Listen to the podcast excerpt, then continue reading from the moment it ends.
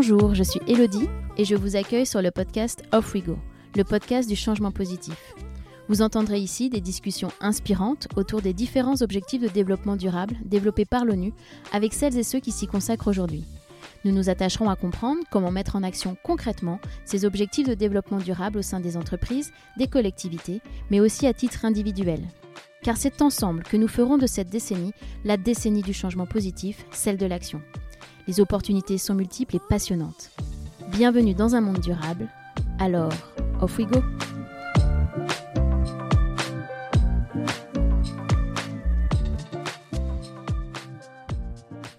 Qui ne rêve pas d'un monde dans lequel nous ne serions pas obligés de porter un masque pour aller travailler, car nous avons peur d'être nous-mêmes Un monde dans lequel nous serions reconnus pour ce que nous sommes, pour nos compétences, et non évincés en raison de nos origines, notre genre ou notre handicap. Si au fond de nous c'est ce que nous souhaitons, la diversité et l'inclusion ne vont pas de soi, surtout dans le milieu de l'entreprise où la reproduction sociale et l'entre-soi sont souvent perçus comme l'option de facilité. Pour apporter cette diversité dans l'entreprise et la rendre plus inclusive, il faut un peu d'introspection, de travail sur les biais dont nous sommes tous pétris, et surtout une volonté. Alors même que les études montrent que les entreprises plus diversifiées et inclusives affichent une productivité augmentée de 30%, ce n'est pas encore le modèle le plus évident pour grand nombre de dirigeants. Alors faisons entrer cette richesse dans notre société et nos entreprises. C'est ce que s'attelle à faire Mariam Katab, directrice générale de Mosaïque RH. Convaincue du bien fondé de la diversité, Mariam nous explique comment elle porte le message de l'inclusion au quotidien. Elle nous donne les clés pour comprendre ce qui freine et ce qui fait avancer les choses. Je ne vous en dis pas plus, je laisse place à ma conversation avec Mariam Katab. Alors, off we go!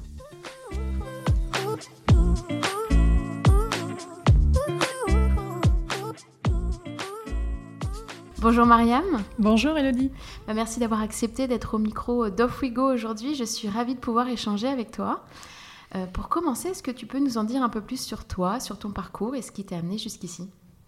Alors, donc, euh, eh ben moi, j'ai un parcours que, je qualifierais euh, aussi d'hybride, de, de, diversifié, parce qu'en fait, j'ai donc ça fait 15 ans que, je suis euh, chez Mosaïque RH, euh, mais auparavant donc j'ai travaillé dans les grands groupes, euh, j'ai occupé des fonctions RH, recrutement, qui est une de mes passions, et puis diversité inclusion dans mon dernier poste dans des secteurs très diversifiés. Donc, je suis passée de l'hôtellerie au, luxe.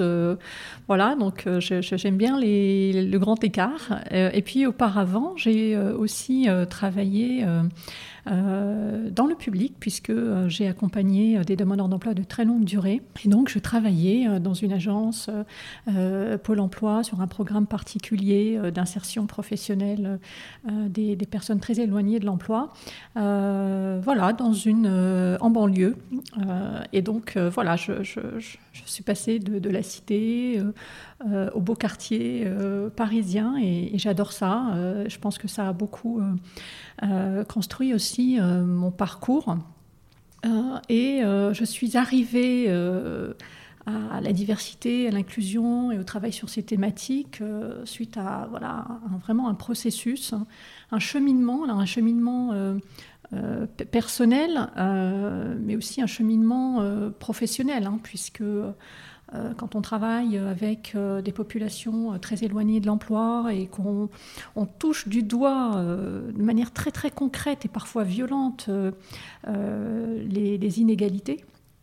des, difficultés, des problématiques sociales, économiques, qu'on les voit, qu'on voit leurs conséquences hein, sur la vie des gens. ça peut être assez violent, mais en même temps, moi, ça m'a ça m'a conforté dans, le fait que euh, l'État ne peut pas tout, euh, que euh, bah, les entreprises avaient aussi une responsabilité et aussi des moyens d'action.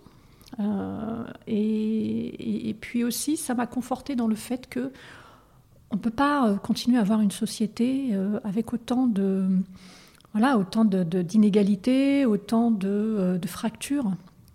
Euh, entre euh, voilà, d'un côté euh, des personnes qui n'arrivent pas à, s'insérer, qui restent exclues, qui restent sur le bord du chemin, et puis d'autres qui n'ont même pas conscience en fait de ces inégalités. Et j'aime bien connaître chez mes invités quelles ont été les raisons qui les a amenés à s'engager sur les causes qu'ils défendent, savoir si ça a été un déclic ou si ça a été un, long processus. Est-ce que tu peux me dire ce qui a été euh, le cas pour toi? Alors pour, mon cas, euh, comme je le disais, ça a été c'était un cheminement, une prise de conscience euh, par l'expérience, hein, par l'expérience de, ben, comme je le racontais, hein, de, certains publics euh, et des difficultés de ces publics-là. Euh, et puis, ça a été aussi un, déclic, puisque quand j'étais dans mon groupe, l'entreprise dans laquelle je travaillais, que je commençais à vraiment travailler, à rentrer dans les sujets diversité et inclusion, donc j'ai rencontré le fondateur de, de Mosaïque RH, Saïd Amouche, qui donc proposait, lançait hein, Mosaïque RH et proposait à des, à des professionnels RH d'être bénévoles. Donc moi, l'idée m'a plu, le concept de créer un cabinet de recrutement qui allait mettre en avant les talents de la diversité, j'avais trouvé ça génial. Et j'ai commencé en 2007 à faire un peu de bénévolat. Et là, stupeur puisque je rencontre des, candidats euh, Bac plus 5 euh, dans des métiers parfois assez pointus, la finance de marché, euh, qui me disaient et qui me racontaient leur vécu, leur expérience candidat, comme on dit, et qui me racontaient qu'ils envoyaient, qu'ils avaient envoyé 200 candidatures et qu'ils n'avaient pas eu de réponse, ou qu'ils avaient fait plusieurs entretiens n'avaient pas, qui n'avaient pas abouti. Et là, Là, je, me suis dit, c'est pas possible, il y a quelque chose qui ne tourne pas rond dans, notre société, euh, puisque, à la rigueur, euh, quand j'étais au contact de publics euh, très éloignés de l'emploi, qui cumulaient un certain nombre de problématiques sociales, économiques, parfois de santé, expliquer que c'est compliqué, c'est plus difficile pour eux d'intégrer, de s'insérer professionnellement. À la rigueur, ça se comprend, mais d'avoir des jeunes, bac plus 5, diplômés, qui ont l'impression d'avoir tout fait pour euh, cocher. qui ont tout fait. Qui ont tout fait pour cocher toutes les. Oui, mais parfois. La, la, nuance était intéressante parce que parfois ils ont l'impression qu'ils n'en ont pas encore fait assez. mais... Ils n'en ont pas encore fait assez. Mais quand on regarde objectivement leur parcours, ils ont coché toutes les cases euh, et ils n'arrivent pas à s'insérer. Donc là, pour moi, c'était, euh, c'était mais c'était complètement aberrant.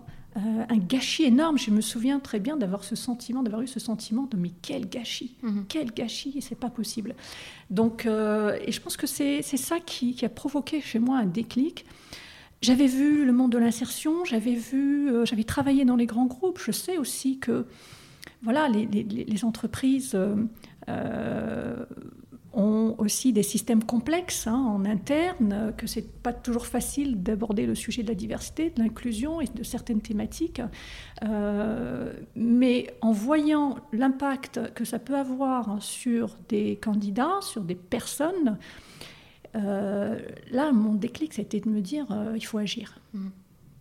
Donc, Mariam, tu es directrice générale de Mosaïque RH. Est-ce que tu pourrais nous parler un petit peu plus en détail de, de, ce que fait Mosaïque RH alors, Mosaïque RH, en fait, c'est un projet qui est né en 2008, euh, qui, est, euh, qui est né sous la forme associative, donc une association, euh, cabinet associatif qui, qui agit pour la, promotion de la diversité, notamment à travers du recrutement. Mosaïque RH a évolué. Aujourd'hui, c'est une entreprise à mission euh, qui, euh, qui euh, travaille autour de, trois expertises. la première, c'est le, conseil pour accompagner les entreprises dans leur stratégie de diversité et inclusion, avec des, outils de mesure et d'audit de la diversité et de l'inclusion. une deuxième activité autour de la formation, de la sensibilisation des entreprises et des collaborateurs à tous les niveaux sur ces sujets-là. Et une troisième expertise qui est celle du recrutement, puisque nous sommes cabinet de recrutement pour accompagner les entreprises à diversifier un maximum euh, leur, euh, effectifs et à travailler aussi sur l'inclusion de leur processus de recrutement. Voilà, donc ces trois activités, nous sommes sur le cabinet 20, 20 personnes. Euh, nous sommes présents euh, sur différentes régions en France. Et euh, la fondation, c'est aussi un travail auprès des candidats, des, ateliers de coaching, d'accompagnement, d'empowerment de candidats pour lutter contre l'autocensure, pour valoriser les parcours différents. Et donc ces, ces activités-là sont portées par la Fondation Mosaïque que nous avons créée il y a cinq ans maintenant, qui est, qui œuvre pour euh, l'inclusion économique. Euh, et donc, euh, la, Fondation a différents programmes qui, qui vont vraiment porter ce sujet-là, contribuer à porter ce sujet de l'inclusion économique au plus haut niveau, à rassembler, à mobiliser tout un écosystème euh, qui, qui, inclut les pouvoirs publics, les, le monde économique, le monde associatif, euh, autour de ces questions-là et de créer un écosystème vertueux pour euh, faire en sorte que ce sujet de l'inclusion économique ne retombe jamais. Soit toujours porté au plus haut niveau parce que pour nous, il est fondateur euh, de, la société euh, de demain. On ne peut pas se passer d'inclusion. Alors comme tu sais, le podcast a pour but de mettre en lumière euh, les actions autour des objectifs de développement durable. Est-ce que tu peux bah, nous dire quel est l'intérêt pour toi de ce cadre, quelle est ta perception de cet agenda 2030 et nous parler aussi de, bah, de, la place des sujets autour de la diversité et de l'inclusion dans cet agenda Je trouve que c'est un cadre général euh, qui est structurant. Euh, c'est clair et net. Quand vous avez 193 pays qui, euh, voilà, qui, qui s'engagent sur 17, 17 objectifs, je trouve que ça pose un cadre international, ça pose une espèce de consensus sur le sujet. Mhm. et ça aussi, je trouve, le mérite d'être assez transverse. Hein. Donc on, on, est quand même sur les trois piliers importants du développement durable, on n'oublie pas le social. Donc il y a le social, qui parfois dans le RSE, on, a tendance à l'oublier. Bon, là quand même, voilà, on pose euh, le volet économique, le volet environnemental, le volet euh, social aussi. Ça, pour moi, ça a l'avantage euh, de, de, poser un cadre qui permet à, aux, différents États de parler le même langage et aussi aux organisations et aux différentes parties prenantes d'avoir un même cadre des références. Ça, je trouve que, c'est important euh, parce que euh, sur euh, les, sujets, on sait que quand on est une organisation, qu'on a plusieurs entités dans le monde, voilà, on, ne sait pas trop quel type d'indicateur prendre par pays. donc d'avoir aussi un, langage commun quand on est une organisation euh, multinationale, euh, qu'on peut euh, qui peut servir à structurer des politiques et des stratégies diversité, inclusion ou des stratégies développement durable, hein, tout simplement au niveau international, je trouve que ça facilite les choses.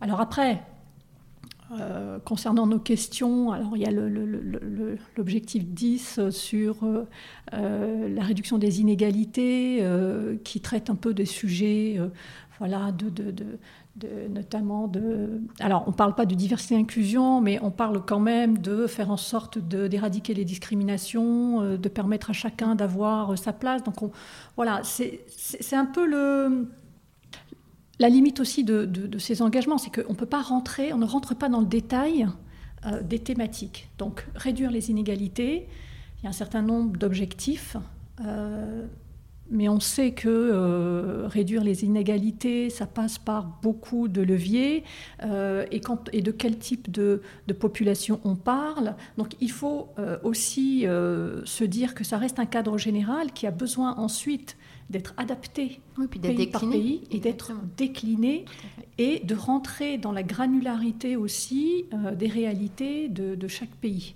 Ça, c'est extrêmement important. Après, on a aussi l'objectif 5 sur euh, l'égalité euh, des sexes, qui, est, qui est très fondateur et qui, permet aussi de, voilà, de rentrer dans la thématique de l'égalité professionnelle entre les hommes et les femmes, avec quand même un objectif qui, est assez précis, là pour le coup, je, trouve, sur le fait de euh, cibler la représentation des femmes, y mm. compris dans les instances dirigeantes. Et, ça, on voit bien que ça peut être euh, adapté et que des États peuvent se l'approprier. Hein. Euh, on, le voit avec la France, la loi Rixin, euh, qui s'inscrit complètement dans cet objectif des ODD. Donc, je pense que cet agenda de 2030, il, est là, il est posé, il, pose un langage commun entre plusieurs pays, mais que le challenge maintenant, c'est l'appropriation par les différentes parties prenantes les pouvoirs publics euh, dans les différents États, les moyens qu'ils vont mettre à disposition pour euh, aussi communiquer, faire de la pédagogie autour de ces, euh, de ces ODD qui parfois ne sont pas connus. Voilà, ne sont pas connus. Donc s'ils ne sont pas connus, ils ne peuvent pas être déclinés. Donc quelle, quelle, quelle pédagogie, quelle campagne de communication on met en œuvre pour mhm. permettre euh, aux États et aux différentes parties prenantes, au monde associatif, au pouvoir public, au monde économique dans les entreprises, de décliner correctement euh, ces objectifs. Alors le sujet qui va nous intéresser euh, particulièrement aujourd'hui, donc c'est la diversité et l'inclusion. alors je trouve que ce n'est pas forcément deux concepts qui sont toujours faciles à appréhender. On a peut-être tendance un peu à les, confondre parce que bon, voilà, on parle diversité inclusion, mais au final, il y a quand même des nuances. Est-ce que tu peux nous les définir et nous les expliquer et oui. Comment on peut les différencier Alors, euh, c'est vrai que c'est, difficile de les différencier et parfois ils sont confondus. Euh, en fait, quand on parle de, diversité, on parle de, deux choses. Alors, dans les années 2005, euh, 2004-2005, ça a été un peu le, lancement des grandes politiques de diversité en France, suite aux émeutes des banlieues, donc grand mouvement de rassemblement et d'engagement des entreprises pour promouvoir la diversité. Euh, et quand on parle de diversité, finalement, on parle de euh, des différentes composantes de notre société, euh, de groupes sociaux différents. on parle des différences, finalement, hein, qui nous caractérisent tous. Et donc, dans les politiques diversité, l'enjeu, c'était comment on fait pour euh, garantir une représentativité des différentes composantes de notre société dans les organisations. Euh, l'inclusion est, une notion qui est apparue euh, plus récemment parce qu'on s'est rendu compte que bah, c'était bien euh, de euh, promouvoir euh, l'emploi des personnes en situation de handicap, l'emploi des seniors, de promouvoir les, les, femmes et de, travailler sur l'égalité professionnelle. en revanche, c'est pas si simple que ça de faire travailler tout ce beau monde ensemble. et puis, surtout, comment on manage cette diversité? Et pire encore, euh, parfois on s'est aperçu que les organisations n'étaient tout simplement pas organisées, adaptées euh, dans leur processus, dans leur culture, pour permettre d'accueillir cette diversité, de faire en sorte que cette diversité puisse euh, trouver sa place, se sentir bien et, et former un collectif épanoui, performant. donc et c'est là où la notion d'inclusion est arrivée, parce que finalement, le vrai enjeu, c'est de faire en sorte que, qu'il y ait une, une, remise en question du modèle, qui est un modèle qui peut produire des discriminations, de l'exclusion, parce qu'il existe des stéréotypes, parce que euh, nous avons tous des biais, et que si on laisse faire ces biais, si on, laisse ces stéréotypes se répandre, euh, on va produire de l'exclusion, euh, de la discrimination directement ou indirectement. Et on répète le même modèle. Et on répète le même modèle. Donc le vrai enjeu, en fait, c'est de se dire comment on fait en sorte de déconstruire, de, déconstruire, de, de changer le logiciel pour permettre finalement à cette diversité de, un, d'entrer de manière très naturelle dans les organisations, et puis deux, en fait, de, euh, de, de, de, travailler ensemble, d'être, euh, elle-même, en fait, parce que euh, l'inclusion, c'est une, une dynamique, c'est une dynamique qui consiste à adapter les organisations pour qu'elles puissent être beaucoup plus inclusive, beaucoup plus ouverte, beaucoup plus respectueuse des différences, pour qu'elle puisse finalement considérer la différence comme une valeur ajoutée, une richesse, un vrai apport et pas comme une contrainte qu'il faut euh, organiser, gérer, euh, quantifier. Euh. Voilà, donc d'un côté, on a, on, a cette, diversité qui, qui, est comptable, qui est, qui est en fait un état de fait, et de l'autre côté, l'inclusion qui est la mise en musique. De tout ça. L'orchestration, et, qui est plutôt une, une dynamique que les entreprises doivent impulser. Et c'est ça qui rend en fait le travail un peu plus complexe. C'est que là, L'inclusion, ça, demande quand même une certaine introspection, une remise en question parfois de pratiques, euh, une prise de conscience, euh, parfois un changement de culture. Voilà. Euh, et ça, c'est plus difficile. C'est plus difficile, oui. Je pense qu'on va y revenir et développer un peu cette partie. c'est vrai que les sujets de diversité et d'inclusion, en tout cas en entreprise, de manière assez évidente maintenant. ce qui nous vient en tête, c'est l'égalité entre les, hommes et les femmes. Mais il y a aussi d'autres euh, sujets. Donc, tu as commencé un petit peu à, en mentionner certains, mais est-ce que tu pourrais un peu développer là-dessus? Euh, Parce que je trouve que c'est important quand même de ne voilà, de pas limiter euh, ce sujet-là à, même si c'est aussi important, hein, évidemment, l'égalité entre les hommes et les femmes, mais c'est pas que ça. Non, c'est pas que ça si, je veux vraiment euh, pousser le bouchon, je dirais qu'il y a 25 critères de discrimination. Et donc, voilà, donc on peut, euh, on peut euh, raccrocher à ces 25 critères de discrimination, 25 thématiques sur lesquelles il, faudrait travailler. mais pour être peut-être plus, plus concrète, il y a quand même des, des sujets qui avancent moins vite que d'autres. ce qu'on observe, c'est qu'il y a des sujets comme l'égalité homme-femme, un peu comme le handicap aussi, euh, sur lesquels il y a des lois qui euh, ont eu comme conséquence finalement de euh, pousser les entreprises à travailler davantage sur ces sujets-là, avec parfois des résultats intéressants. Quand on voit l'égalité homme-femme, en effet, hein, la, loi Copé-Zimmermann a quand même produit un effet. Aujourd'hui, la France et championne d'Europe de la représentation des femmes dans les conseils d'administration. Euh, je pense que c'est dû beaucoup à cette euh, loi. Euh, donc ça peut représenter des leviers importants et faire bouger certains sujets. En revanche, quand il n'y a pas de loi, ça, les observateurs l'ont très bien souligné, et notamment la question des origines, les entreprises ont plus de mal ont plus de mal, ont moins avancé. Une étude euh, du secrétaire général de la Charte de la diversité avait mis euh, en, évidence euh, ce, fait-là, c'est que, vous savez, les entreprises signataires de la Charte de la diversité doivent chaque année remplir un bilan de leurs actions. Et le secrétariat de la Charte de la diversité avait observé que sur la thématique des origines, les entreprises avaient peu travaillé ou pas travaillé. Alors, pour différentes raisons, elles manquent d'indicateurs, euh, euh, elles ne savent pas forcément euh, où elles en sont et elles n'ont pas toujours les moyens pour pouvoir travailler sur ces sujets-là. Donc il y a cette question-là, et il y a aussi la question des convictions religieuses, il y a la question de l'identité de genre, l'orientation sexuelle, qui reste encore parfois des tabous. et encore une fois, il n'y a aucune loi n'oblige les entreprises à travailler sur ce sujet-là. Donc ce sont des, euh, des sujets sur lesquels euh, euh, il faut davantage faire preuve de volontarisme pour obtenir un vrai impact.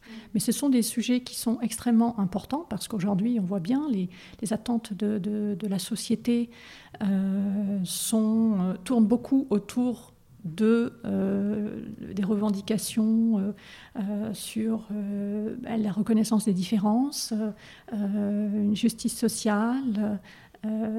Et, les attentes non seulement des citoyens, mais les attentes aussi des collaborateurs dans les entreprises. Mmh. Donc on ne peut plus se dire, il y a des sujets sur lesquels on travaille parce qu'on est un peu obligé, et d'autres, bon, bah, on verra plus tard. Tout à fait. Mais c'est vrai qu'on voit que les attentes changent, qu'il y a un espèce de frétillement enfin, sur ces, sur ces sujets-là. Mais j'ai quand même l'impression que les, professionnels qui s'occupent de ces questions euh, au niveau de la société et au sein des entreprises rencontrent certains freins, certains, enfin, certains défis. Est-ce que quels sont-ils selon toi? Alors les, les, freins sont différents. Alors il y a aussi des leviers, on en parlera, mais, mais les, les, principaux freins, c'est notamment le fait que le sujet de la diversité et de l'inclusion a longtemps euh, été considéré comme un sujet euh, un peu annexe.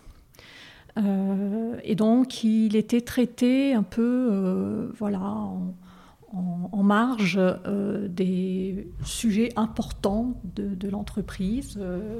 il n'était pas considéré comme un, sujet stratégique. Ce qui fait que les gens qui travaillaient sur ces sujets-là avaient peu de moyens pour déployer des actions avait peu de moyens humains, peu de moyens financiers, euh, peu de soutien hein, de la part de la direction. Donc euh, l'impact euh, direct, c'est que les, souvent les, personnes qui s'occupaient de ces sujets-là avaient l'impression de, de mettre en place des actions un peu superficielles, un peu isolées, sans grand impact. Donc c'est en train de changer. Euh, heureusement, donc euh, maintenant la diversité et l'inclusion pour beaucoup d'entreprises font partie des, axes d'engagement forts euh, et, intègrent vraiment la stratégie même de l'entreprise, donc c'est une bonne chose. autre levier aussi, autre difficulté, pardon, c'est que ce sujet-là, étant donné, c'est lié, hein, euh, l'absence d'un positionnement euh, stratégique et peut-être d'un portage par euh, la, direction, les directions d'entreprise, avait tendance à être un peu mis à la trappe en cas de difficultés économiques. c'est le premier sujet qui sort. Voilà, ou dans des contextes politiques un peu difficiles, quand on est en, en, récession, quand on, est, quand on a d'autres sujets sociétaux ou environnementaux qui émergent. Euh, voilà, ce sujet-là euh, a tendance à peut-être être un peu balayé. Donc ça, c'est une difficulté parce que on le sait aujourd'hui, on ne peut pas mettre en place de politique d'inclusion en format one shot. C'est un processus euh, sur le long terme. Ça nécessite une transformation assez profonde parfois culturel, organisationnel dans les entreprises. Et ça, on ne peut pas faire ça en quelques mois, ça ne se fait pas en cinq minutes, ça demande des mois, ça demande des années pour être ancré et pour euh, produire un impact durable. Mmh. Et donc, euh, ça peut paraître un petit peu euh, contradictoire par rapport à, à, ce qui, à la manière dont c'est parfois considéré dans les organisations. Euh, donc ça, c'est un deuxième frein. Et puis, bon, bien sûr, euh, il reste le poids des préjugés, il reste le poids des, des, stéréotypes dans les organisations, euh, voilà, des nécessités toujours de de, faire beaucoup de pédagogie, euh, de faire prendre conscience aux individus et à l'organisation euh, qu'il faut changer, que c'est un sujet important, que c'est un sujet qui peut euh, amener de la valeur ajoutée. donc ce, frein peut être levé. mais en tout cas, c'est un frein qui est récurrent dans, dans les organisations. J'allais même dire c'est un passage obligé. C'est un passage obligé à partir du moment où on se dit que euh, euh, la thématique de, euh, de la diversité-inclusion, elle, est, elle est liée à la lutte contre les discriminations, que les discriminations proviennent en, partie du fait que nous avons tous des stéréotypes et que nous pouvons discriminer sans le vouloir. Forcément, cela implique de travailler sur, ces, sur, cette prise de conscience que nous avons des stéréotypes et que nous devons euh, lutter contre, contre ces stéréotypes-là, les déconstruire pour ne pas discriminer. C'est un peu un, la première marche euh, sur laquelle euh, qu'il faut gravir en tout cas pour réussir à transformer positivement une organisation. Mm. Et c'est vrai que les gens et les entreprises surtout ont besoin de, comprendre. C'est-à-dire que pour pouvoir déconstruire, il faut quand même comprendre pourquoi on le fait en général. Enfin, c'est toujours que, enfin, que ce soit sur le sujet de la diversité et de l'inclusion, mais sur euh, n'importe quel autre euh, sujet, euh, de comprendre quels sont les avantages, quels sont les bénéfices à intégrer la diversité et l'inclusion mm. dans ses pratiques et, dans, dans, sa culture d'entreprise. Est-ce que tu pourrais nous, parler de, des, bénéfices à, adopter ce type de démarche? Alors, c'est, il est clair que la la diversité et l'inclusion euh, sur ces questions-là pour pouvoir euh, avancer et embarquer euh, tout le monde, il faut donner du sens. Il faut donner du sens parce que, comme je, l'ai dit, on n'a pas toujours conscience qu'on discrimine sans le vouloir ou qu'on peut exclure sans le vouloir. donc la, la, prise de conscience, elle est extrêmement importante. Mais à partir du moment où on explique aussi que la diversité et l'inclusion, c'est aussi une vision de la société. C'est une vision de la société. Je pense que les gens ont envie d'être reconnus pour ce qu'ils sont. Euh, euh, les gens ont envie d'être qui ils sont et de ne pas euh, dissimuler une partie de leur identité. Et, toutes ces questions-là, en fait, elles sont posées dans les, politique de diversité et inclusion, le rapport à l'autre, le rapport à la différence. Euh, et, je pense que c'est extrêmement important d'ouvrir ce débat-là euh, avec les collaborateurs, puisque euh, on est en train de parler de, de, la matrice de, de la société qui est en train de changer et, et, et, dans laquelle, en fait, ils ont un rôle à jouer. Ils ont absolument un rôle à jouer. Donc euh, on ne peut pas dire euh, d'un côté il y a l'entreprise euh, et de l'autre côté il y a la société. l'entreprise est un lieu de socialisation. C'est un miroir. C'est un miroir de la société et surtout on passe 80% de notre temps dans l'entreprise.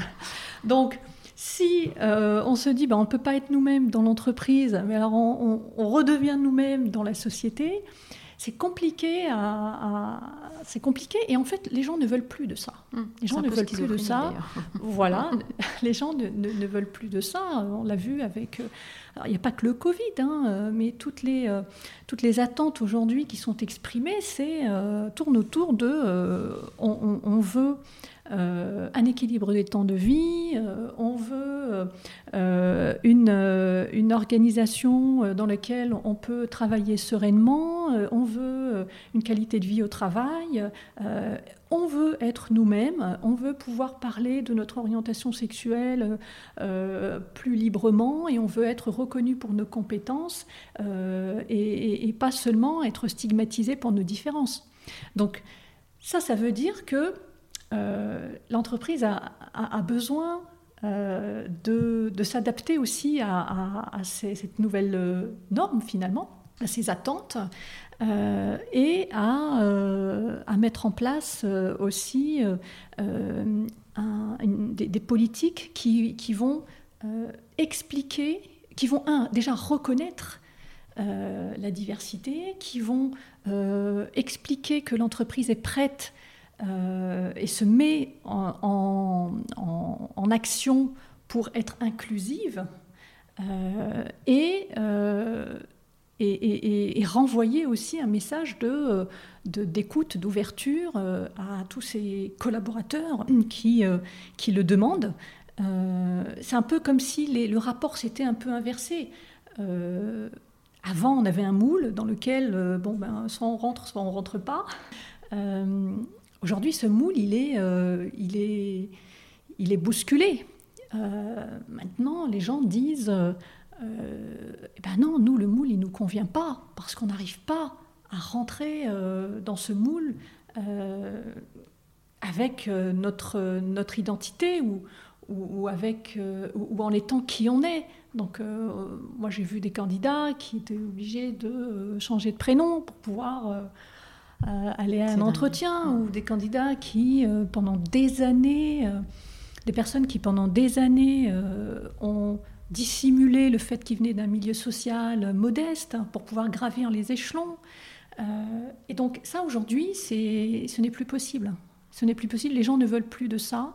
Les gens veulent que l'organisation puisse elle-même se remettre en question, puisse non seulement considérer la performance euh, économique, mais puissent prendre conscience que sans performance sociale, il ne peut pas y avoir de performance économique durable. Et ça, c'est un changement. C'est un changement parce que euh, mais pendant longtemps, euh, voilà, on a beaucoup d'entreprises qui avaient comme ça un indicateur, euh, la rentabilité. Aujourd'hui, on sait que, des études le montrent, que la diversité, l'inclusion participent à cette performance économique. Les études de McKinsey, voilà, qui, qui démontrent qu'on peut faire 30% de rentabilité en plus avec des équipes qui sont plus diversifiées, qui sont plus mixtes. mais encore faut-il euh, que cette diversité-inclusion euh, soit organisée, soit mise en place et qu'elle contribue à cette performance sociale. Mhm. Et puis c'est vrai qu'on est sur un marché du travail euh, en ce moment assez tendu, ce qui peut paraître paradoxal parce qu'on est dans une situation économique qui n'est pas forcément la plus florissante, et en même temps, les entreprises ont du mal à recruter, à retenir leurs talents on entend parler de grandes démissions, euh, de gens maintenant qui euh, se mettent même enfin, dans leur poste, arrêtent euh, de travailler, je ne sais même plus le boring, le, le bore out, voilà, c'est ça, voilà, exactement, je ne retrouvais plus le nom. Et c'est vrai que du coup, maintenant, pour moi, limite, autant il y a peut-être quelques années, ça pouvait être un élément différenciant de dire qu'on.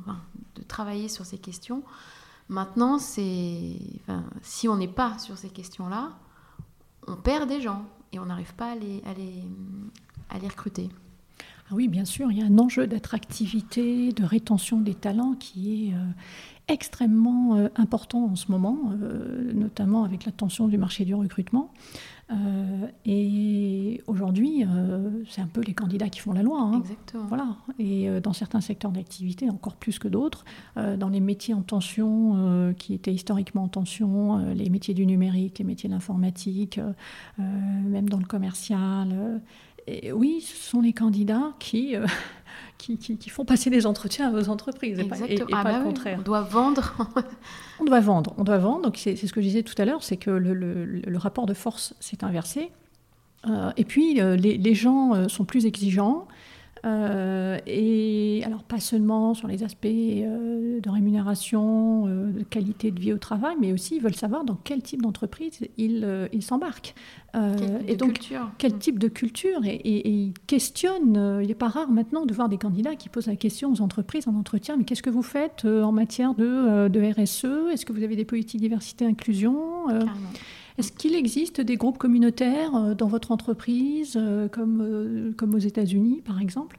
Donc, ce sont des, des questions qu'aujourd'hui les recruteurs entendent, qu'ils mhm. n'entendaient pas il y, a, il y, a, quelques années. Tout à fait. Donc, donc oui, c'est un phénomène qui, qui est là, qui est présent, et ça, ça, ça, ça questionne donc les politiques de recrutement dans les entreprises, les politiques de, de, de rétention, d'évolution de carrière aussi.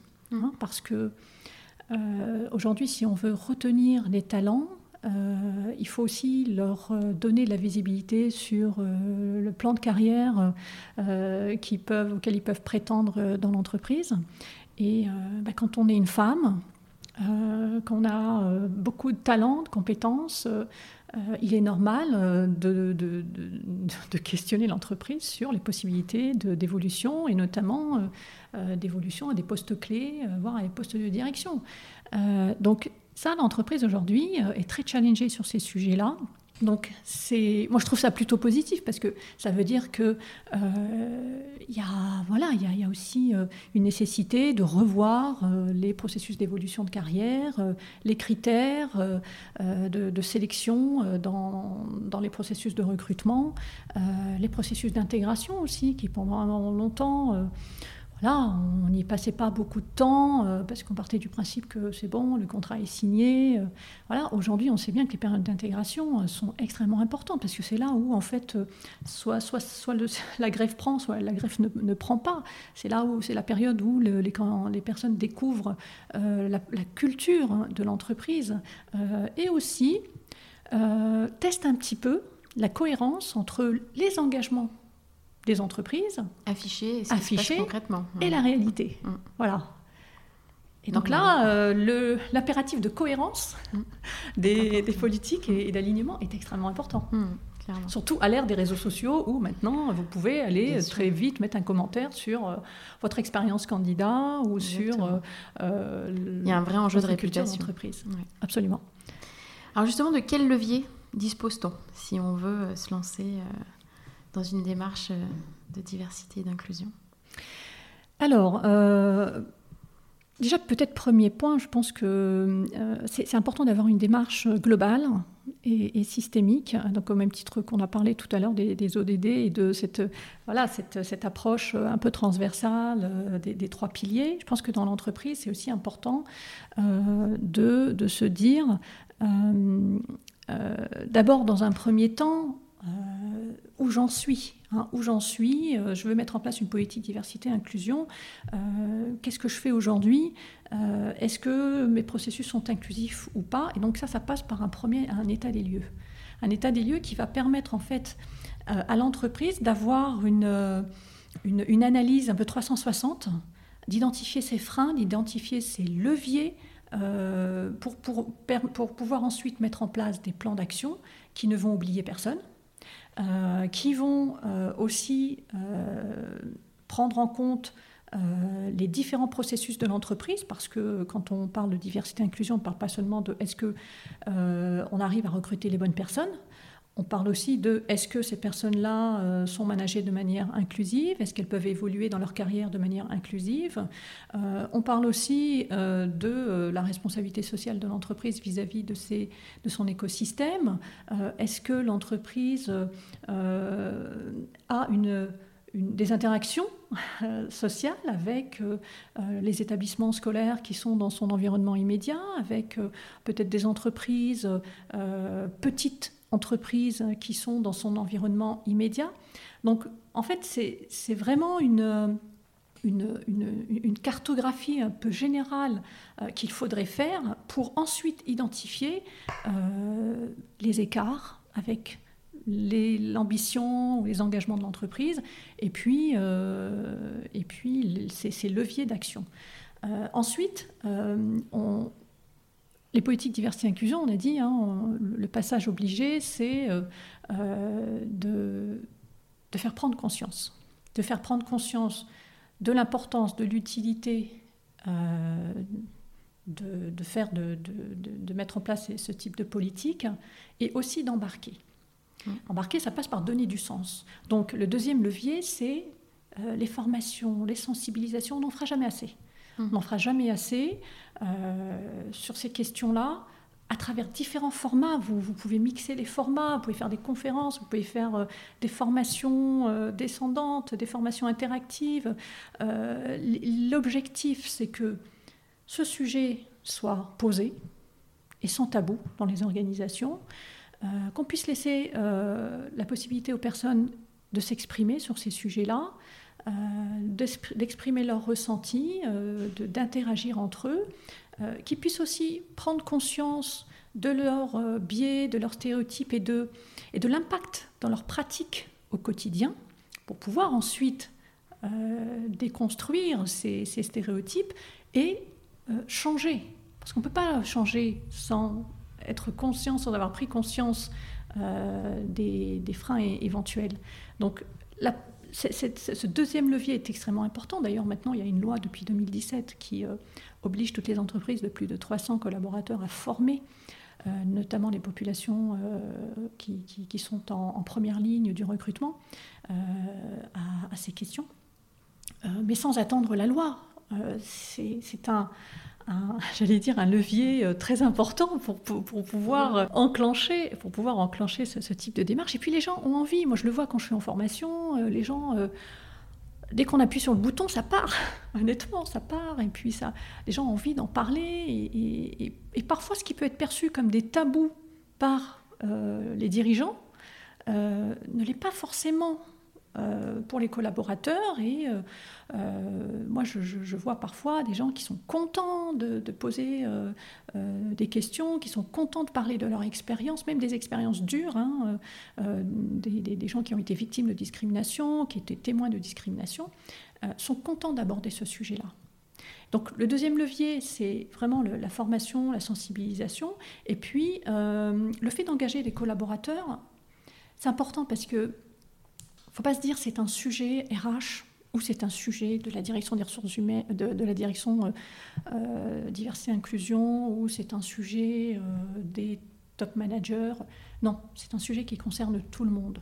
Donc toutes les actions qui vont permettre aux collaborateurs d'expérimenter euh, ces sujets diversité inclusion sous quelque forme que ce soit, euh, s'impliquer dans des associations qui travaillent sur ces sujets, euh, parrainer des, jeunes qui viennent de, quartiers défavorisés, s'engager dans des réseaux de femmes, travailler sur, dans des groupes de travail autour de, du, handicap ou dans des groupes de travail thématiques sur comment promouvoir euh, l'inclusion. Voilà, euh, faire en sorte que tous les collaborateurs participent à ce projet diversité-inclusion, euh, ça permet en fait de la sensibilisation au quotidien et aussi de, donner du sens et d'embarquer un maximum de, personnes dans cette démarche-là pour que ça infuse beaucoup plus vite et que ça intègre la culture d'entreprise. Mmh. Parce qu'une culture, ça se vit pas juste dire euh, dans nos valeurs, euh, nous sommes une entreprise bah, ça inclusive. Ça s'incarne. Après, il faut y réfléchir. C'est bien de, de, poser le cadre, mais après, il faut les incarner, sinon ça reste creux. Quoi. Absolument. Et, et puis, euh, et puis euh, après, il y a tout le travail, euh, enfin, sur les, sur les processus eux-mêmes, euh, qui souvent découlent en fait de ce, de, de ce premier bloc dont j'ai parlé, qui est de faire un état des lieux, de mesurer les perceptions, de mesurer la représentation de la diversité. Ça permet ensuite de, de travailler en, profondeur les différentes verticales, c'est-à-dire les, les, les processus. Parce que qu'est-ce qu'on voit en général dans un état des lieux? Que les politiques de recrutement sont peut-être euh, trop fermées, euh, trop orientées vers certains canaux de recrutement, et donc on laisse de côté certaines, certains candidats, certaines euh, populations. donc ça veut dire qu'il faut réfléchir à des actions pour ouvrir davantage, aller chercher des, candidats dans des viviers beaucoup plus larges, différents, pour éviter cette reproduction sociale hein, qui est le risque euh, majeur euh, dans, les organisations. Euh, on voit aussi que parfois il existe des plafonds de verre, que les femmes n'arrivent pas au top, que des personnes en situation de handicap ont beaucoup moins de chances que les autres d'évoluer de, sur des postes à responsabilité. Voilà, donc ça, permet de voir ça en fait quand on fait un état des lieux et ensuite d'adapter les processus avec des plans d'action qui sont là pour le coup bien ciselés parce qu'ils savent exactement à quelle euh, problématique ils doivent répondre. Et ça, c'est un sujet important, la partie indicateur, parce que c'est vrai que bah, pour voir la progression, quand on a un plan d'action, bah, il faut pouvoir mesurer, en tout cas au moins choisir quelques indicateurs. Et c'est vrai qu'en France, euh, on a beaucoup de lois, et il y a euh, des choses qu'on peut mesurer facilement et sur lesquelles on a le droit, mais il y a aussi beaucoup de fausses croyances en disant qu'en France, de par la législation, c'est difficile de mesurer ces questions de diversité et d'inclusion. Euh, voilà, donc comment on fait? Parce que c'est vrai qu'il y a quand même des limitations hein, euh, mhm. qui sont existantes. On n'est pas aux États-Unis ou dans les pays anglo-saxons où bah, euh, quand on rentre, typiquement, on remplit un questionnaire, savoir de quelle origine on est, etc. Ça, en France, c'est peut-être un petit peu plus compliqué, mais je crois qu'il y a des moyens quand même qui. Voilà, faut pas se cacher derrière son petit doigt en disant ben, on n'a pas le droit, donc on fait pas. voilà, donc est-ce que tu peux nous en parler un petit peu? Oui, alors euh, c'est vrai que c'est une idée assez répandue euh, en France, notamment sur la question euh, des origines. Et beaucoup pensent qu'il est interdit de, compter des origines et de mesurer les origines en France. en fait, il y, a souvent une confusion avec les statistiques ethniques. c'est vrai qu'en France, contrairement à d'autres pays, il est interdit de faire de la statistique ethnique, c'est-à-dire de tenir un fichier nominatif euh, qui comporte des catégories dans lesquelles on va euh, classer les gens euh, en fonction de ces catégories. un tel, monsieur un tel, on le met dans la catégorie maghrébin ou dans la catégorie voilà, noir, africain, etc. Ça, c'est interdit en France. En revanche, la, la, CNIL permet de mesurer la diversité et euh, notamment la diversité des origines euh, dans un cadre bien précis, c'est-à-dire que on peut demander aux gens de s'autodéclarer euh, à partir du moment où on, leur demande ça, cette information via un questionnaire, que ce questionnaire est anonyme, que les personnes, qu'on obtient le consentement de la personne, donc les, gens sont d'accord pour donner cette information-là.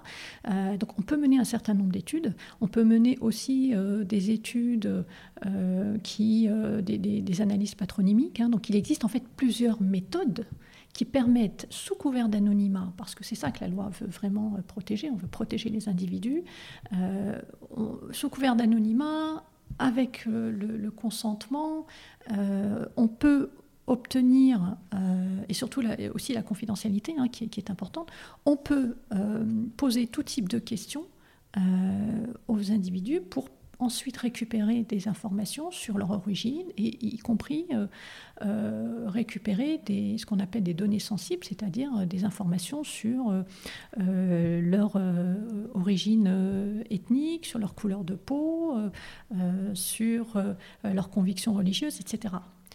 Voilà, c'est possible, c'est très encadré. C'est pour ça qu'en règle générale, ces études sont faites par euh, des, tiers de confiance. Euh, euh, elles ne sont pas faites par l'entreprise elle-même pour garantir un maximum justement de, de confidentialité et d'anonymat. Mais ces études-là permettent euh, d'apporter un éclairage très très intéressant sur la représentativité ou pas euh, de cette euh, diversité des origines dans les organisations. Mais peu d'entreprises le savent. peu d'entreprises le savent, donc il y a encore un gros travail de pédagogie à faire. les, en début d'année, Elisabeth Moreno, donc à l'époque ministre de l'égalité entre les hommes et les femmes, discrimination et égalité des chances, avait lancé euh, l'index euh, diversité, euh, qui était justement un outil de mesure hein, qui permettait de mesurer la diversité des origines dans les organisations. Donc elle a lancé cette expérimentation pour aussi inciter les entreprises à se lancer dans ce type de démarche et à faire de la pédagogie autour de ce sujet. Alors nous, on passe notre temps à le faire euh, euh, chez Mosaïque RH, mais euh, d'autres, organisations le font. le défenseur des droits avait même lancé un, guide sur mesurer, qui s'appelait Mesurer pour progresser, où il donnait des conseils aux entreprises qui souhaitaient mesurer cette dimension de la diversité. Donc je pense que vraiment le message clé, c'est oui, on peut mesurer, qu'il y a un cadre à respecter, bien sûr, euh, mais que c'est extrêmement intéressant euh, pour pouvoir euh, progresser sur ces sujets-là, et qui est notamment le sujet de la diversité des origines, encore une fois, je, le répète, qui est un sujet sur lequel les entreprises disent manquer d'indicateurs.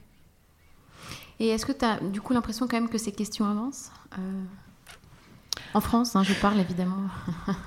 Alors oui, après presque 15 ans à travailler sur ce sujet-là, Heureusement, euh, heureusement, euh, ce serait triste.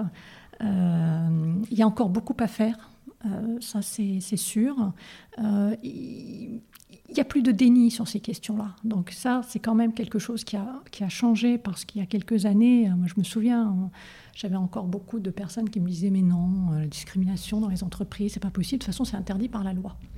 Alors oui, c'est pas parce que c'est interdit par la loi que ça n'existe pas. Euh, euh, encore une fois, parce qu'on est dans un euh, processus qui est assez complexe, où il y a beaucoup de, parts d'inconscient.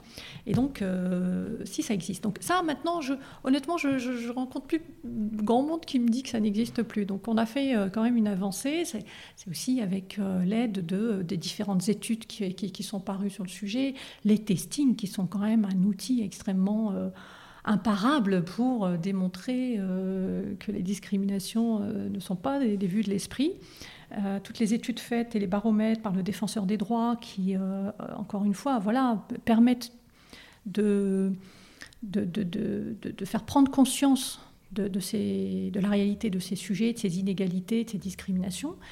donc ça, pour moi, voilà, c'est quand même, ça a été un, pas de, franchi. maintenant, Certains sujets ont progressé plus que d'autres, ça je l'ai dit tout à l'heure. Euh, l'enjeu aujourd'hui, c'est euh, de réussir la transformation des entreprises, c'est-à-dire la mise en action de, ce mouvement, de ce changement. Et je rencontre beaucoup d'entreprises qui, me disent bon ben ok, enfin maintenant on sait que c'est important, on sait que voilà, on est convaincu, et puis de toute manière, je veux dire, quelque part, ils n'ont plus le choix. Hein. L'expression de, de, de, de, la société elle-même sur ces sujets-là fait qu'elles ne peuvent plus passer à côté. Mais maintenant, c'est comment on fait?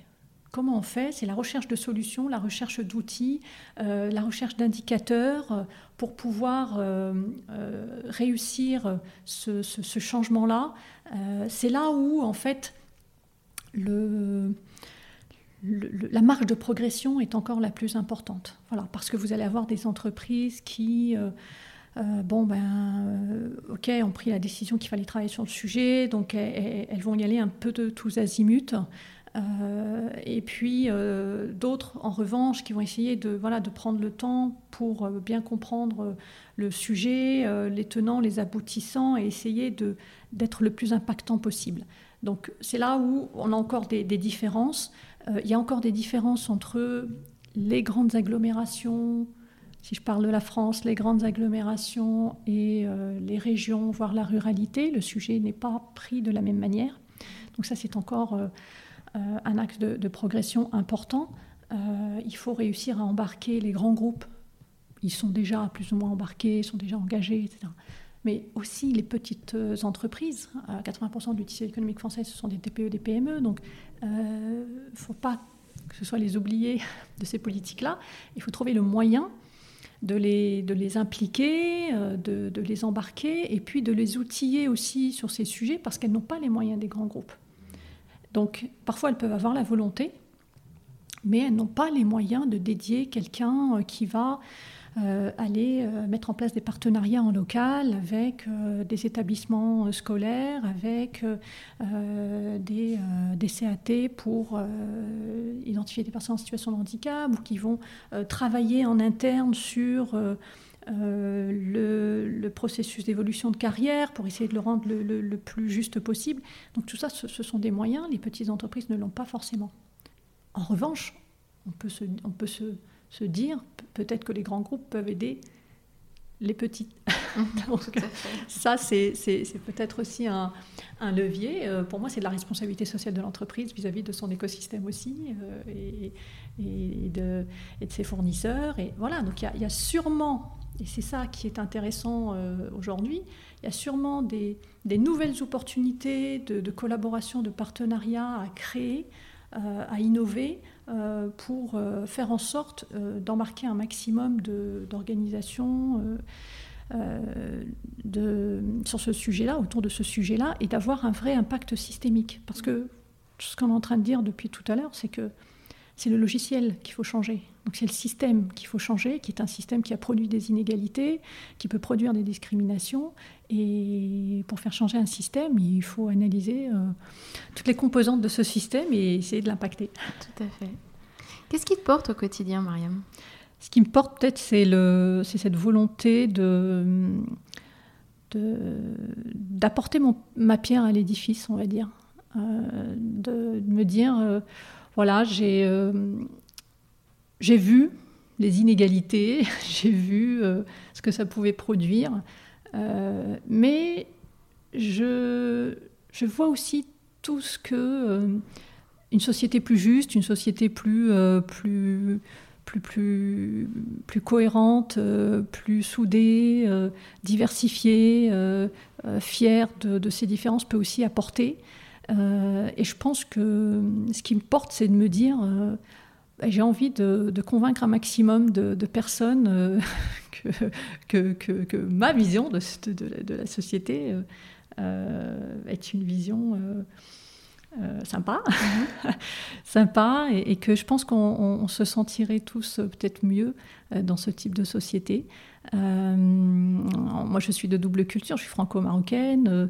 Euh, j'ai toujours été euh, comme ça, naviguer entre deux langues, euh, entre deux rives, entre différents milieux sociaux. je vois tout ce que ça m'apporte en termes de richesse, c'est juste extraordinaire. Donc, donc je me dis, bah, c'est peut-être... j'ai envie de convaincre le maximum de personnes que, que, que, ça peut nous apporter collectivement que du positif en fait de, c'est que de la richesse. C'est que de la richesse, de, faire. Euh, enfin, hier, on était dans un événement, on a organisé un événement euh, dans un grand fonds d'investissement américain, Place Vendôme. on a ramené des, des, des, jeunes qui, qui viennent de, différents milieux. et là, de créer cette rencontre-là, entre ces deux mondes, j'ai trouvé ça formidable. Et, moi, j'ai vu, voilà, j'ai vu dans le regard de ces jeunes euh, euh, bah, l'espoir euh, que, c'est possible. J'ai vu dans les yeux aussi des, collaborateurs de cette entreprise la surprise, le, la, la satisfaction de, rencontrer des gens de, très bon niveau. et j'ai trouvé que voilà, c'est pour ça que je fais ce métier-là et, je pense que plus on sera nombreux à, faire ce lien, euh, à faire tomber les préjugés, euh, à, démontrer que euh, l'inclusion, ça, ça, devrait être normal, ça devrait être la nouvelle norme de notre société, c'est ça qui me porte. Alors l'épisode touche presque à sa fin, mais avant de, clôturer, je voulais te poser mes petites questions rituelles. Qu'est-ce qui t'a inspiré récemment? Oh là là, plein de choses. C'est bien. Par quoi je commence? Par quoi je commence? Euh, Écoute, peut-être le plus récent. Euh, alors, moi, moi, a une personne que j'aime beaucoup euh, qui, qui est Elisabeth Moreno, en fait. J'en parle souvent parce que c'est une dame qui, qui m'inspire beaucoup. Et, j'ai vu que récemment, elle avait elle avait euh, fait une tribune où elle raconte en fait une scène euh, vraiment euh, lunaire dans un café. Donc c'est une, c'est une ministre, ancienne ministre, euh, avec un parcours euh, très inspirant pour moi parce que c'est quelqu'un qui vient d'un milieu social euh, défavorisé, qui, qui est noir, qui, qui a un handicap, qui s'est battu comme une lionne avec une détermination incroyable et un talent incroyable à chaque, chaque fois qu'elle est passée dans, une entreprise pour construire son parcours et pour arriver là où elle est aujourd'hui, qui a, a, eu aussi un, courage incroyable euh, pour euh, porter la question euh, des femmes, pour porter la question des, de, l'égalité des chances, de la lutte contre la discrimination, avec parfois voilà, des, des, moments, à mon avis, pas simples pour elle, parce que, notamment sur l'index diversité, il a fallu quand même, je pense, assez batailler pour faire passer cette idée qu'il faut mesurer la diversité ethnoculturelle. Euh, donc avec des, combats et des engagements que moi je respecte beaucoup, qui me parlent beaucoup, euh, et puis surtout là, euh, de, de, voir comment elle continue à, porter ces sujets-là. donc elle racontait une scène dans un café, un grand café parisien, où elle était avec quelques personnes et on lui a demandé en fait de, de monter là-haut parce qu'elle dérangeait un habitué. je ne sais pas si tu l'as lu. Non. donc donc voilà, et, donc elle s'est sentie, euh, je, l'imagine, euh, complètement euh, enfin, méprisée. C'est assez méprisant quand même comme, comme comportement de la part de, cette personne-là. et puis, puis, ça veut dire quoi? Ça veut dire qu'il y a des habitués, puis il y a les autres. comme, comme dans d'autres univers, il peut y avoir ceux qui sont dans le moule et ceux qui ne le sont pas. Donc voilà, donc elle, elle, est, euh, elle continue à, à, dénoncer, euh, elle continue à, porter cette vision euh, qu'il faut éradiquer ce type de, de, comportement et, elle continue à, à, donner de la voix, à donner sa voix à, ces sujets-là. Et donc ça, c'est, pour moi, c'est, très inspirant parce que c'est, important aussi de se dire que et ça, ça a été l'écueil pendant plusieurs années, c'est que sur ces sujets-là, ils étaient portés par une personne, puis une fois que cette personne part, plouf, ça fait comme un soufflet, ça retombe. Et donc on n'en parle plus, puis après il faut attendre qu'une autre personne arrive, euh, quel est le même niveau de conviction pour euh, reporter ce sujet-là. Ben non, en fait, euh, on est euh, collaborateur, mais on est citoyen avant tout. Et donc, on peut défendre l'égalité, on peut défendre l'inclusion, qu'importe où on est, dans l'entreprise comme dans notre quotidien. et voilà, et donc je pense que c'est ce qu'elle fait. Et, j'adore, quoi. que dirais-tu à ceux qui hésitent à se lancer, à s'engager dans cette démarche? Est-ce que tu as un conseil par où commencer? Alors moi, j'ai envie de leur dire, on ne naît pas inclusif, hein, on le devient. Donc, qu'est-ce que ça veut dire? Ça veut dire qu'en fait, euh, je pense qu'il n'y a pas de, complexe à avoir sur ces sujets-là. Et euh, euh, l'essentiel, c'est de commencer, en fait. C'est de commencer. chaque entreprise est différente, chaque organisation est différente. On sait que ça peut être difficile, qu'il y a plein de freins à lever, qu'une mentalité, ça ne change pas comme ça, qu'une culture, ça ne se change pas comme ça. Donc, euh, moi, j'ai envie de dire, euh, l'essentiel, c'est d'y croire et de se lancer, justement. Et que euh, bah, parfois, ça va être la politique des petits pas. Parfois, ça va être des décisions plus tranchées, plus volontaristes. ce qui est important, c'est d'être d'embarquer quand même au plus haut niveau. Voilà, d'essayer toujours de, de, garder ce sujet-là au plus haut niveau des organisations, que les dirigeants s'impliquent, ça c'est très important. Euh, mais je pense que nous sommes tous des acteurs du changement, nous sommes tous des acteurs de, l'inclusion, euh, et, qu'il faut, euh, il, faut se lancer, il faut oser, il faut avoir l'audace de le faire, je, sais bien. parfois le courage. J'ai rencontré des gens extrêmement courageux dans, dans des entreprises qui qui n'avaient pas toujours les moyens, qui n'avaient pas toujours euh, les soutiens, mais qui ont euh, défendu euh, leur vision de l'inclusion et qui ont fait des choses. Et finalement, ces choses-là ont été appréciées et élargies. Donc, donc voilà, c'est un processus qu'il faut mener. L'inclusion est, comme je l'ai dit, une, dynamique, comme tout dynamique, comme tout moteur, bah, il faut de l'essence, donc il faut de l'impulsion. Euh, et si tout le monde participe à, cette impulsion, je pense que le, sujet sera porté au bon niveau. Mm. c'est vrai que cette notion de courage, c'est assez clé en fait, parce que il faut qu'il y ait des gens qui commencent, qui aient le courage soit de s'exprimer, soit le courage de porter ces sujets. Euh, et c'est vrai qu'avec ça, ben, ça permettra aussi d'avoir plus de modèles, enfin de, gens euh, qui feront référence euh, et bah, plus il y en aura et plus ça deviendra la norme au final. Oui, c'est ça. Le, courage est extrêmement important parce qu'il ne faut pas oublier que c'est un processus euh, de transformation aussi. Hein. Moi, comme je dis, hein, je dis, moi, je ne je fais pas de recrutement, je fais de la conduite du changement du recrutement, ou je ne fais pas du, conseil en, inclusion, je fais, de la conduite du changement parce que ce qu'on essaye de faire, c'est changer la matrice. Euh, et pour faire ça, on sait qu'on va devoir renoncer individuellement et collectivement à des pratiques, à des, à des comportements, à des euh, peut-être parfois à des acquis. Euh, parce que c'est facile en fait de recruter dans, dans son réseau. Ben oui, soi, c'est facile. C'est facile. on décroche le téléphone, on a trois noms et puis dans, dans, la semaine c'est fait. Oui, Sauf que euh, l'impact, c'est la reproduction sociale, c'est aussi d'écarter des personnes qui mériteraient d'être là. Donc euh, il y a une forme de renoncement dans le changement, euh, mais ce, renoncement, il est nécessaire.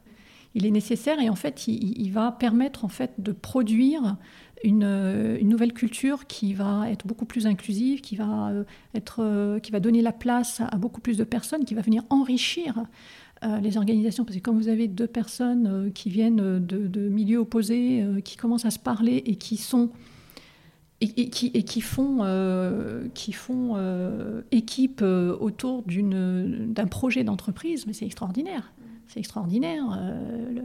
L'intelligence collective qui est, qui, qui est produite en mettant euh, en, groupe, euh, ensemble, des personnes qui ont des regards différents, qui viennent de milieux sociaux différents. Euh, c'est extraordinaire. Donc je pense que ça, c'est très précieux. C'est un équilibre qu'il faut trouver, qui n'est pas facile à trouver. Mais moi, je pense que il faut avoir en effet le, courage de, d'être l'artisan hein, de, de, ces, de, ces, nouvelles cultures. Euh, oui, courage parce que c'est pas facile. On peut bouleverser des, des, codes. Pour pas utiliser le mot casser des codes. Bien sûr, puis un effet un peu qui peut être dérangeant au départ. Oui, ça peut être dérangeant. Il faut oser, il faut avoir le courage de le faire. C'est ça. Pour du mieux, mais. Oui, c'est ça. Mais à partir du moment où on donne du sens, moi je dis toujours, on peut tout dire euh, à partir du moment où on met les formes. Et on explique. Et on explique. Mm. Mais on peut tout dire. On mm. peut tout dire, il n'y a pas de tabou. Euh, et euh, de, de, ma perception, de mon, de mon, observation, plus que de ma perception, les gens en demandent. Bien sûr.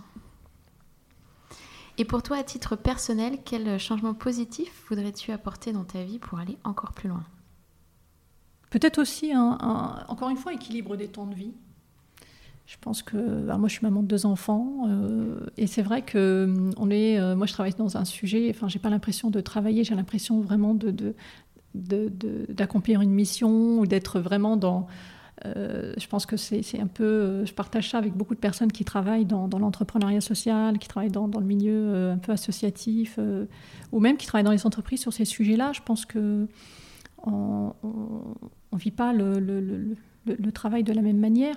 Donc, euh, mais c'est beaucoup d'engagement, on donne beaucoup en fait, on donne beaucoup euh, et, et, on continue de donner beaucoup parce qu'en fait le sujet a encore, encore besoin d'être travaillé. Donc, moi, le changement positif que je voudrais, c'est qu'il y ait de, plus, euh, encore plus de personnes qui, qui s'impliquent sur ce sujet-là, qui, qui, et qui partagent en fait avec nous euh, cette, euh, cette vision-là. Euh, et donc d'embarquer peut-être encore plus de personnes, ça c'est... Alors c'est peut-être pas un changement, mais c'est c'est la continuité de, de, ce que je voudrais faire pour un impact positif. Merci beaucoup Mariam pour cette conversation passionnante et pour ton, pour ton engagement. Merci Elodie. À bientôt. À bientôt.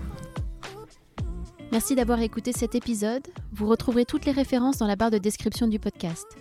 N'hésitez pas à le recommander autour de vous et à le partager sur vos réseaux sociaux. Si vous voulez continuer la conversation ou vous tenir informé de l'actualité du podcast, retrouvez-moi sur Off We Go le changement positif sur Instagram et Facebook. Et n'oubliez pas que la meilleure façon de soutenir le podcast est de laisser des étoiles et des commentaires sur les plateformes, et notamment sur Apple Podcast. Je vous retrouve dans 15 jours pour un nouvel épisode, et d'ici là, mobilisons-nous. À très bientôt.